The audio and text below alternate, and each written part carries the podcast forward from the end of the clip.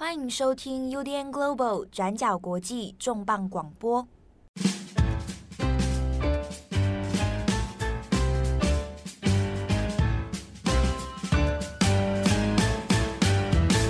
Hello，大家好，欢迎收听 UDN Global 转角国际重磅广播。我是编辑七号，我是编辑木仪。今天的重磅广播，我们要来谈奈吉利亚。奈及利亚是非洲的人口总数第一大国，总人口是两亿多。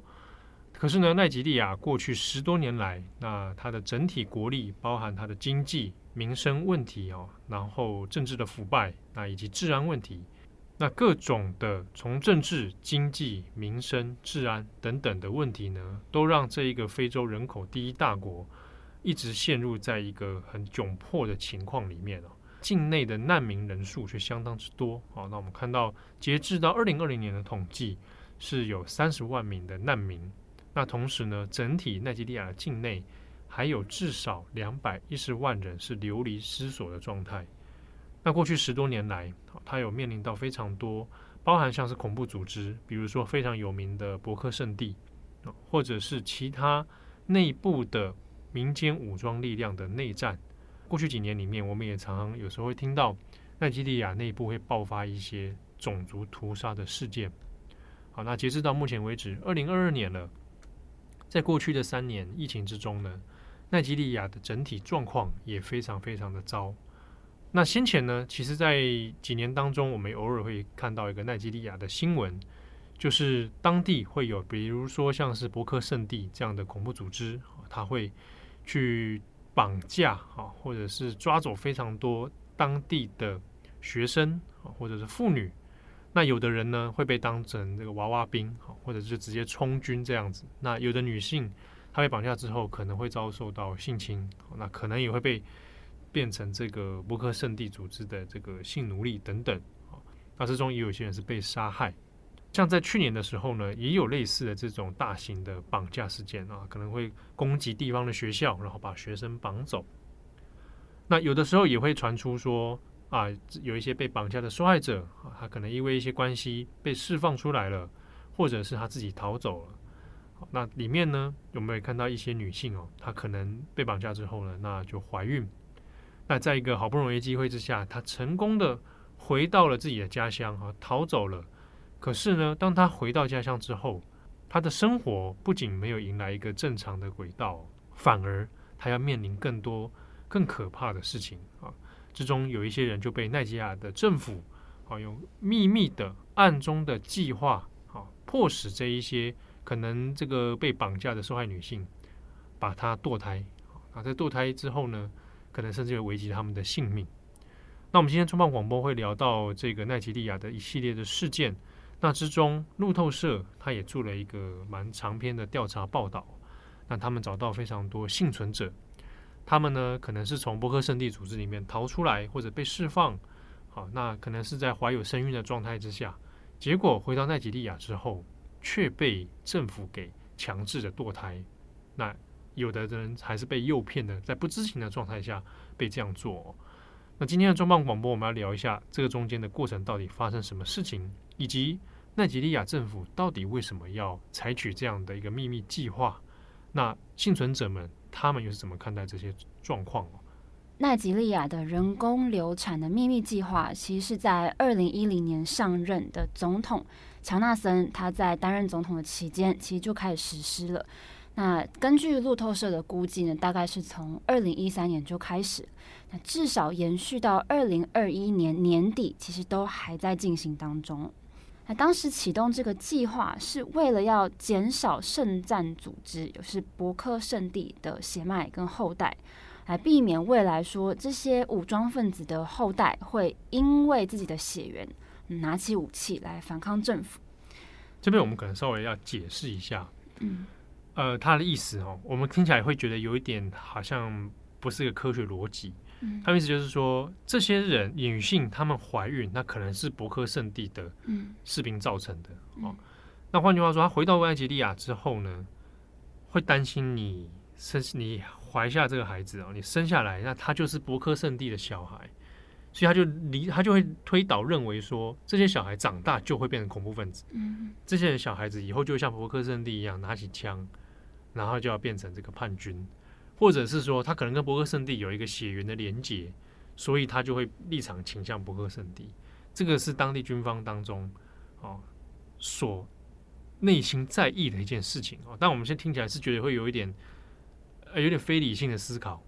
但是呢，这个是。政府他们有组织的，而且认为这样的事情是可能发生。嗯，而且这个呃调查报道，它其实最让人意外的事情是，这个秘密计划是军方是官方的秘密计划，而且它整个程序啊 SOP 都相当的有系统。那从中也有很多个军事单位，还有民间医院也加入了这个协助人工流产的手术。那事实上呢，堕胎这件事情在奈及利亚，在民风很保守的这个国家，其实是违法的。那普遍来说，民众也都很难来接受。不管是在呃基督徒很多的这个南部，或是在大多数民众都是信奉伊斯兰教的北部，整体来说都是相当保守。那针对堕胎罪这件事情，也是会罚很重的。像是在奈及利亚的北方。任何参与堕胎的人都可能会被处以重罪，最高可能被判处十四年的监禁。然后，如果在没有经过妇女的同意之下就强制的实施堕胎，甚至很有可能会被判处无期徒刑哦。所以，我们现在讲的这个秘密计划是奈及利亚政府强制执行的这个堕胎计划，更显得非常的讽刺。我们可以说，某种程度，这个政府的公权力已经有一点凌驾在法律还有人民的信仰之上，而且是基于政府对于这些圣战组织算是有一种嗯、政治仇恨之下的状态下来强制执行的事情。那在这之中，很明显的被牺牲的就是这些女性的生命还有尊严。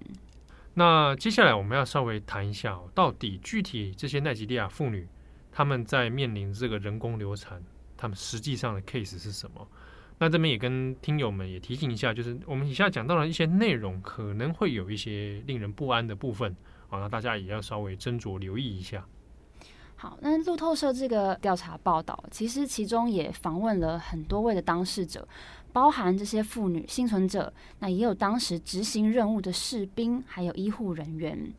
那有非常多的这个曾经协助执行人工流产的人员，他们就说，这个计划内容其实是很完整的，包含要怎么秘密的运送这些堕胎的药物，还有哪一个地区要跟哪一家医院合作，还有要跟谁、跟哪一位医师来接应，还有还有这个手术失败之后，如果啊、妇女不幸的过世了，那埋葬尸体的地点在哪里等等，这些计划都是非常完整的。那有一位呃民间医院的一个护理人员，他就说，这个手术的命令是直接从上层军官发布下来的命令，然后非常多的妇女在没有同意的状况下，强制被执行这样子的呃堕胎的流程呢，甚至很多人是在无意间或是在被诱骗的状态下被注射药物，或是被麻醉，然后被迫就范。怎么说诱骗呢？例如说，有一些生病或是身体很虚弱的妇女，他们就被这些医护人员说：“哦，你生病了，然后或者说你身体现在不健康，很虚弱，那帮你打什么什么药来恢复体力，或是诱骗他哦吃下药物，然后最后才发现说，呃，自己居然流产了。那甚至有一些反抗的妇女，他们还被被殴打、被施暴，或是直接被这个。”啊，把有流产的这些药物强制塞在下体里面，所以这些很残暴的这些行径呢，其实都啊、这些幸存者都一个一个把它说出来了。所以这个报道其实读起来也是啊、非常令人揪心的。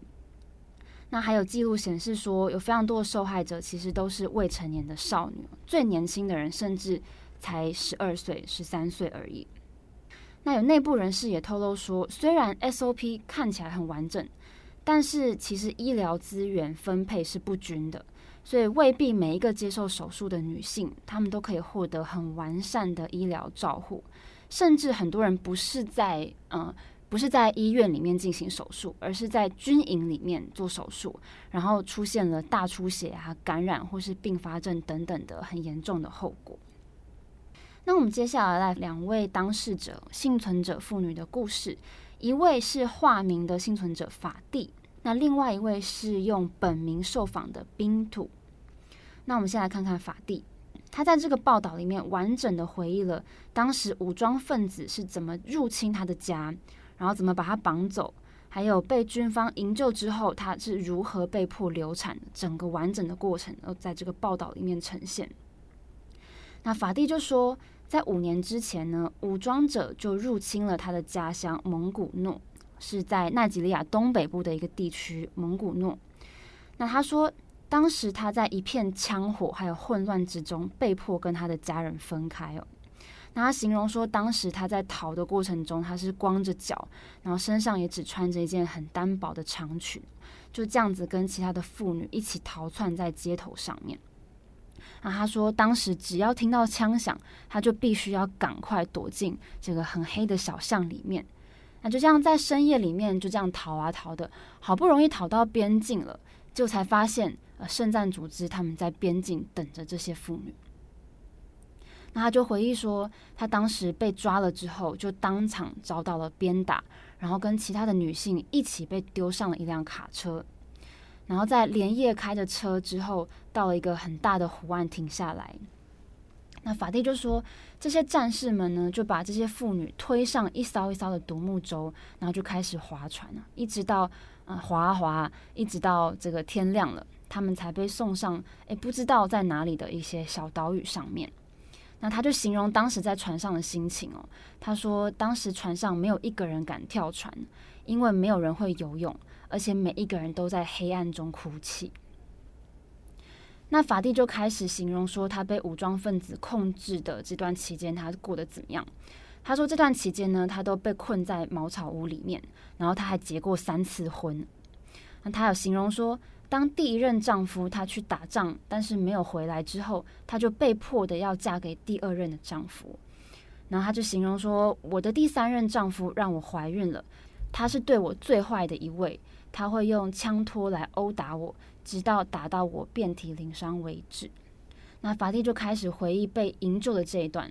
他说：“大概在三年前的某一天，奈及利亚的军队终于到这里了，他非常的欢迎这些军人。”也以为说这样子无尽的煎熬终于要结束了。那这些士兵呢，接着就把这些妇女带到了麦杜古里城，然后就直接被带到当地的一家医院。那士兵是说，呃，为要为他们做身体的检查，所以他们就拿到了一个小瓶子，然后被要求说要尿尿在里面。然后呢，做完这个检测之后呢，他就被送往了在吉瓦的军营。那当时呢，有一位医生穿着医师袍的医生，就在法蒂和其他五位女子的手臂上注射了一些药物。那法蒂就说，当时这位医生是跟他说，哦，因为他们不够健康啊，身体很虚弱，所以要打药。结果没有想到，在大概四个小时之后，他的肚子突然感到很剧烈的疼痛，然后不久之后，他的下体就开始出血了。他说：“当时哦，他跟其他所有的啊、这些受害的女性哦，都蜷缩在地上扭动，说非常的痛。但是身边的医护人员没有一个人要理他们。那之后他就失去了他肚子里的孩子。好，那法蒂的部分呢，在路透社的报道里面就写到这里。那路透社他们也说，他们没有办法证实法蒂说的故事里面所有的细节哦。但是他们为了补强这篇报道，就去采访了法蒂的家人还有姐姐。”那家人就，那家人就说，他们认为法蒂在这段过程中受到了极大的创伤，而且精神状态已经是长期来受到呃很不稳定的状态。那目前法蒂他人在哪里呢？他现在已经顺利的回到他的家乡蒙古诺，也回到他的父母身边了。那他的父母有说，法蒂曾经想要成为一位医师，来帮助他人。救人、救治生命，但是现在他对于医师的这个形象几乎是完全瓦解了。法蒂就说，他永远都不会明白哦，为什么连医生都会这么的无情。我们刚刚回到这个在医院的那个情况，他说当时有位医生在他的手臂上注射了药物，所以也可以理解为什么一个女孩子她曾经这么想要成为医生，但最后却被医生害了，这种嗯、非常难过的这样子的心情。好，那我们接下来要讲另外一位受访者，他是今年二十多岁的冰土。那他是讲述了他自己被啊、呃、军方营救之后这段的故事。他就说，在三年之前呢，奈吉利亚的士兵把冰土从可怕的武装分子的这个集结地带走。那他跟其他的女孩们在没有同意的情况下就被注射了两次的药物。那他就形容当时被注射药物之后呢，他们就坐在那边等待，然后没有想到他们的下体就开始流出了血，然后跟法蒂一样，就强烈的疼痛感就来了。那当时呢，他们突然明白了自己被堕胎了。那冰图他就接着形容他这个呃腹部开始有剧烈疼痛之后的这个情况，他说他们都对着这些士兵们抗议哦，然后在。尖叫啊，说拜托救救我们！为什么我们现在肚子突然变这么痛了？然后他们也一直在抗议，说想要知道为什么要这样子对待他们。结果没有想到，这些士兵们就威胁说要杀死他们。他就说：“哦，当时他就说，如果我在叫，我在呼救的话，就要杀死我。”然后他们就在这样子非常害怕状态下，还要再忍受自己腹部的剧烈的疼痛。然后没有想到，他们被逼着只能闭嘴哦，不能叫出声。那冰图呢？他是这样子来形容那时候他目睹啊、被注射药物之后死亡的女性同伴的遭遇哦。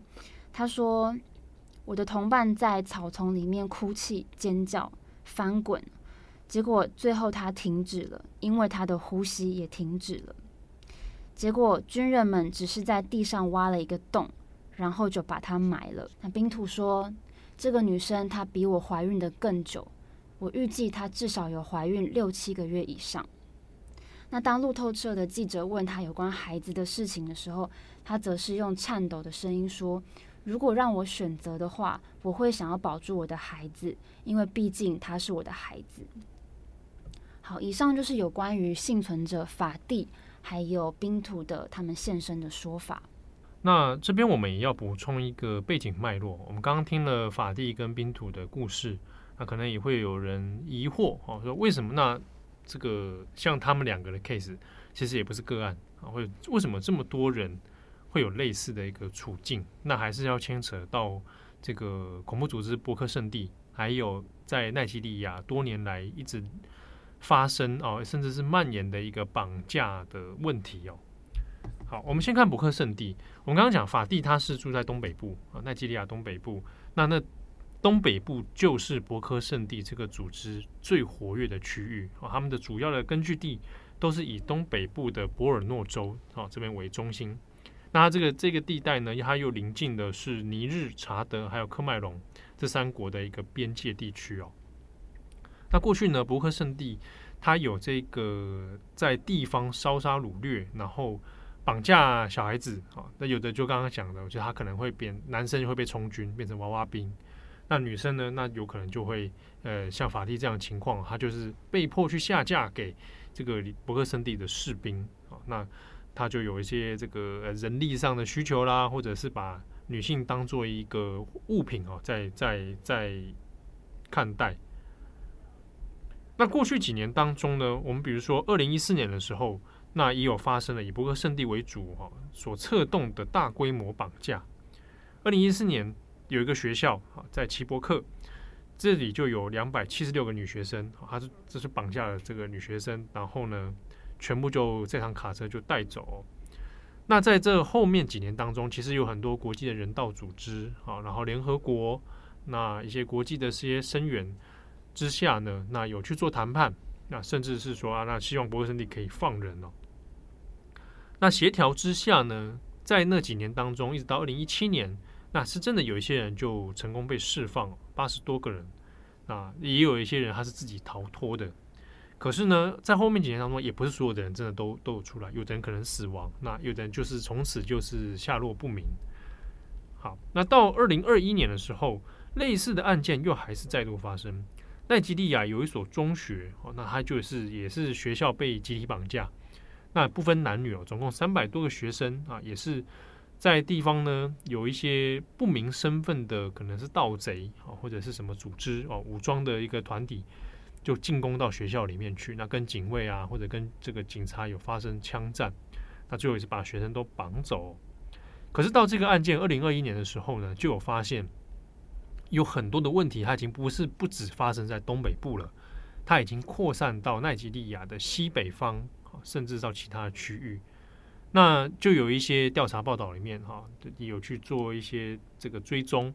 那发现说这些类似的绑架事件，因为手法都跟伯克圣地几乎是一样的，武装组织冲入到学校或村庄里面，然后就开始抓人啊。有人就怀疑说是不是伯克圣地都在主导？那其实也不尽然，但是却发现说有可能是透过另外的一个中间啊第三方。他们可能是地方的其他武装力量啊，那以绑架作为一种新的商业活动啊，他可能是，比如说他就是承包啊，啊，帮博科圣地去绑其他地方的人，啊，那这个就是在中间比较吊诡的一个状况哦，那有可能这样的案例是不断的在奈及利亚蔓延的。那之所以会发生这样的事情，它也不是这几年才突然冒出来的现象哦，过去十多年来。伯克甚至地在当地哦，就有这样的这个情形出现。那这个主要呢，还是跟奈及利亚的地方资源问题哈有关。主要在于经济资源不够啊，那经济资源也是分配不均，人力的问题啊，还有土地纠纷以及多族群的冲突。那这些林林总总状况加起来呢，有一些团体哦，拥兵自重哦，持有武装，那有时候会用这种。绑架的方式来作为一种恐吓也好，或者是来增加自己的人力资源哦，那这就是在奈及利亚所发生，而且一直始终没有办法来彻底解决的一个问题哦。那特别是奈及利亚在这种循环之下哦，整体的国力也没有好转啊，经济不断的衰败下去，那类似这样的情况就越来越多哦。那比如说这种极端的贫困啊，好失业啊，好，然后还有疾病啊等等，啊，那也就让这一些地方的武装团体更加的猖狂。那一直到现在，其实类似的情况仍然是还在发生当中。好，那我们也看到说，像奈及利亚政府，因为过去一直在跟摩根圣地交手啊，时而有一些地方冲突，那时而也有一些这个呃，像这种类似的绑架案发生。那可以可以想见，是奈及利亚政府的确对伯克圣地有很多的仇恨，跟可能一方面也束手无策的情况出现。好，那我们也连接到现在，当他们看到被伯克圣地绑架的女子哈回到国内了，那可能会对他们的一些这样已经怀有身孕的情况，采取这种非人道的处置。好，那当然就是很讽刺的。我们前面也有讲，堕胎在奈及利亚这个国家是。违法的啊，但是政府很秘密的正在做这样的事情。好，但是呢，在路透社的报道里面，其实也有蛮值得去细细的探讨的问题是说，中间除了幸存者之外，那我们也有看到参与其中的军人跟这个医疗人员，他们又是怎么想的？好，那有四位认同人工流产计划的这个医疗工作者，他们就在受访中就分享他们的想法。有一些人是说，做这件事情是为了社，对不起。有些人就说，做这件事情的目的是为了社会的整体利益。他们说，很多女生其实从怀孕的开始哦，因为不管是身体本身的状况，或是怀孕的环境等等，她们本身就已经生病了。那在这样子的状态下生产，其实非常的危险，有可能会丧失他们的生命。那也有人说，他们生下的孩子在未来也会不断的被嘲笑，被身边的人指控说：“哦，你就是恐怖分子的后代啊！”说你们是伯克圣地的后代等等。那这些医疗人就说：“啊，这些言语可能产生一些负面影响，会反弹到孩子身上，所以他们支持说做这样子的人工流产的做法。”那听到这边，可能大家会觉得有点吊诡，就是难道就因为这样子要来毁掉这么多人的小朋友的生命吗？我因为因为害怕他以后长大被霸凌，所以不如现在先杀死你。对，他逻辑就是这样子。对，就是而不是说我们想办法用社会或是用教育的方式来解决他们口中的这个问题。所以这个其实他们的这样子的说法，想必也是让很多人觉得非常的疑惑。但是也有很多军中的人员，他们有出面表示说，他们很后悔自己曾经参与了这样的计划。路透社他们就采访了八位负责接受妇女进行堕胎的士兵，还有警卫人员哦，他们就这样子来形容这样子接执行命令的命，他们就完整的形容当年来执行这些命令的过程。有些人说，有些妇女她们被迫进行尿液的检测，或是写下上次生理期的时间，就是他们在被营救出来的时候，就首先要做这件事情。那很明显怀孕的妇女，她们在这个营救的过程中，就直接跟其他获救的人士分开。那士兵就说，他们奉命的要密切的跟踪其他的女性。他说，他们在暗中都跟踪这些女生，然后一个一个数。一一个一个记录来记录他们身形状态，评估他们是不是受孕，然后把这些记录交给指挥官。也就是说，在营救这些女生出来之后，哦，有一些看起来可能肚子还很平坦，好像没有怀孕，但是他们就密切在暗中跟踪这些女生，来记录说，诶，她们其实肚子有大起来，她们其实是怀孕的，然后进而再把她们送去堕胎。所以其实是非常非常残忍的。那也有士兵说，他们在军中是直接被奉命进到手术室来工作，而且还目睹了堕胎的呃很残忍的过程，甚至有军人在手术之后要奉命来埋葬这些因为手术而丧命的妇女。那报道中就有一位本身是信奉伊斯兰教的啊、穆斯林士兵，他就很无奈的说，当时为了要避免受罚，他们必须要服从上层的命令。他说，他当时在执行命令的时候，其实，在顺从长官还有执行任务的这个中间，其实感受到很强烈的悔恨跟无力感。他是这么形容的：他说，堕胎这件事情在我的宗教信仰中是不被允许的。我觉得自己非常的糟糕，但它是一个命令，我无能为力。好，那我们从刚刚的这些故事就可以感觉到，说这些妇女，她们从被绑票。然后被性侵，然后一直到最后被被迫要人工流产，这个中间呢，他们即使是已经撑过了这整个煎熬的过程，但是他们在回家或是重返社会的过程中，必定还是会遇到一些一些异样的眼光跟痛苦，那可能再也无法抬头做人哦。在这个报道里面，我们看出有些女人是有这样子的担忧的，像是有一名女呃匿名的女子，她受访的时候，她就说。当他顺利的回到家乡的时候，他居然被自己的父亲赶出家门。那当时他爸爸是说，他没有办法接受曾经跟伯克圣地的人共处一室的女儿，所以现在这个女生她没有得选择，只能转而去到收容所里面居住。那她自己也不知道自己的未来将会如何，有可能他们一辈子都没有办法再被人接受。所以我们可以看到这些妇女们，她们在这样子，嗯、呃，如此。动荡的社会里面，不管是他们自己的生命安全，或是健康，或甚至是身体的自主权，都是完全没有保障的。那在这整个过程中，他们也被迫要交出自己的身体还有子宫的使用权哦。而且重点是，这整个过程中是由呃官方的命令来进行强制堕胎手术，所以其实是非常非常讽刺的。因为这一个路透社的深度报道，它其实做的篇幅还蛮长的哦。而且也让这个奈吉利亚本来这个计划是一个秘密执行啊的外界不为外外人所知的一个情况，现在呢也被揭露出来。那奈吉利亚政府自己怎么看待这个事情？奈吉利亚的官方，目前是完全否认有这件事情的存在哦。像是呃奈吉利亚的呃资讯及文化部长莱穆罕默德。他就说，他就谴责说，这个报道是对奈及利亚的人民还有文化的一种侮辱。他强调说，奈及利亚长期培养军人在保护还有尊重生命方面的知识还有素养，所以他保证说，军方绝对不会进行非法堕胎这么邪恶的行为哦。那在十一月二十四号，这个当时领导镇压东北部反叛行动的一个少将，他也说。